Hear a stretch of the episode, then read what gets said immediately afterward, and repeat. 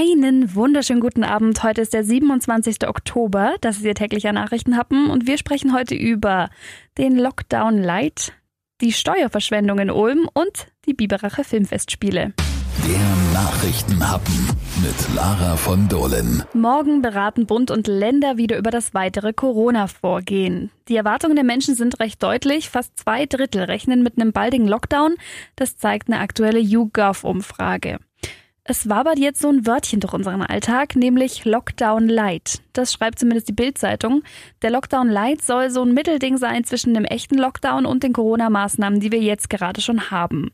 Kanzlerin Merkel möchte laut den Informationen der Bild einen richtigen Lockdown mit Ausgangssperre oder geschlossenen Läden unbedingt vermeiden. Viele Menschen leiden ja jetzt auch schon genug unter der finanziellen Belastung. Aber irgendwas müsse auch getan werden, weil die Infektionszahlen zu hoch sind, heißt es. Mit einem Lockdown Light könnte man also eine Art Balanceakt versuchen. Noch ist nichts bestätigt, aber angeblich will Kanzlerin Merkel, dass Bars und Restaurants geschlossen und Veranstaltungen wieder verboten werden.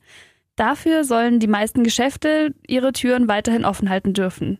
Wenn die Infektionszahlen allerdings dramatisch ansteigen, dann soll hier auch nochmal nachverschärft werden.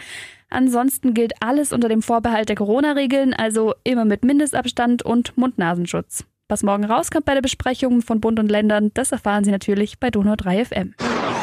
Mal ist es ein sinnloser Brückenbau, mal ein Informationssystem für Busse, das vieles tut, aber nicht informieren. Jahr für Jahr kritisiert der Bund der Steuerzahler die Steuerverschwendung. In diesem Jahr macht er dann natürlich keine Ausnahme und mit mehreren Fällen aus Baden-Württemberg und deutlicher Kritik hat der Steuerzahlerbund in seinem Schwarzbuch 2020-21 auf allzu sorglosen Umgang mit öffentlichem Geld aufmerksam gemacht. Da stehen dieses Jahr zum Beispiel drin eine Fehlplanung für ein Informationssystem an den Bushaltestellen im Landkreis Reutlingen, ein zu schmaler Radweg im Hochschwarzwald und auch ein bisher sinnloser Brückenbau in Ladenburg im Rhein-Neckar-Kreis. Und auch Ulm ist dabei. Yay! Im Schwarzbuch steht auch der neue, teure Berblinger Turm in Ulm. Die Kritik an dem Turm, geplant war eine halbe, geendet hat's jetzt aber mit einer Dreiviertelmillion Euro. Der Turm ist seit Juni offen. Dieses Jahr ist ja das 250-jährige Geburtsjubiläum vom Ulmer Schneider Albrecht Ludwig Berblinger. Für alle, die mit der Geschichte jetzt nicht so vertraut sind, hier eine ganz kurze Zusammenfassung. Berblinger war eigentlich Schneider, nebenher aber auch Erfinder und mit einer Flugmaschine, die er selber gebaut hat, hat er es geschafft, die Ulmer Berge runterzufliegen. Und das sollte er dann vor dem König an der Donau vorführen. Nach einigem Hin und Her ist er dann in die Donau gefallen denn Thermikgesetze, die kannte man damals noch nicht und dann war der Ruf für immer ruiniert. An genau der Stelle, von der er damals dann in die Donau gestartet ist, steht jetzt seit diesem Jahr der Berblinger Turm. Ein bisschen schief, ein bisschen gruselig. Ein Video von dem Aufstieg können Sie auch auf donau3fm.de anschauen. Aber nicht nur da ist er verewigt, sondern jetzt auch im Schwarzbuch der Steuerverschwendung. Der Nachrichtenhappen. Das Beste zum Schluss. Heute Abend geht's endlich los. Heute ist die große Eröffnungsgala der 42. Biberacher Filmfestspiele und wir sind mittendrin.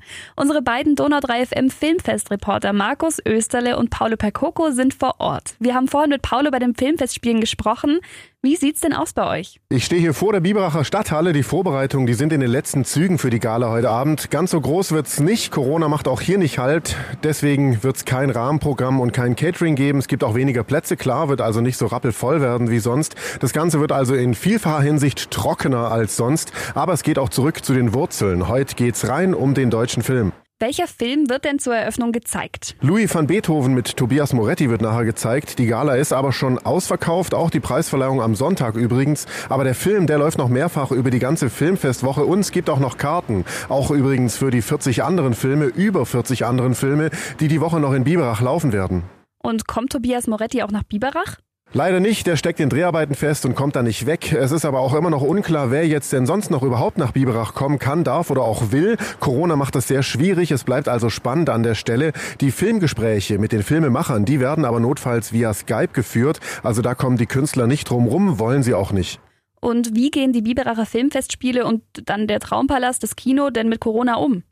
Die Kinosäle, die dürfen nur zu 30 Prozent belegt werden. Es gibt weniger Filme im Filmfestprogramm 2020, die werden dafür aber auch öfter gezeigt. Es ist ein Kinosaal mehr dazugenommen worden, um alles ein bisschen zu entzerren noch obendrauf. Und es ist mehr Zeit zwischen den Vorstellungen, damit das Foyer nicht zu voll wird. Also alles soweit im grünen Bereich. Updates dazu gibt's täglich auf der Filmfest-Website. Danke, Paulo Percoco. Viel Spaß dir und Markus Österle auf den 42. Biberacher Filmfestspielen. Alle Infos, auch die Corona-Regeln fürs Filmfest und wie Sie an die Tickets kommen, finden Sie auf donau3fm.de. Ich wünsche Ihnen jetzt einen schönen Feierabend. Vielleicht kaufen Sie ja noch Tickets für die Filmfestspiele und wir hören uns morgen wieder. Bis dann.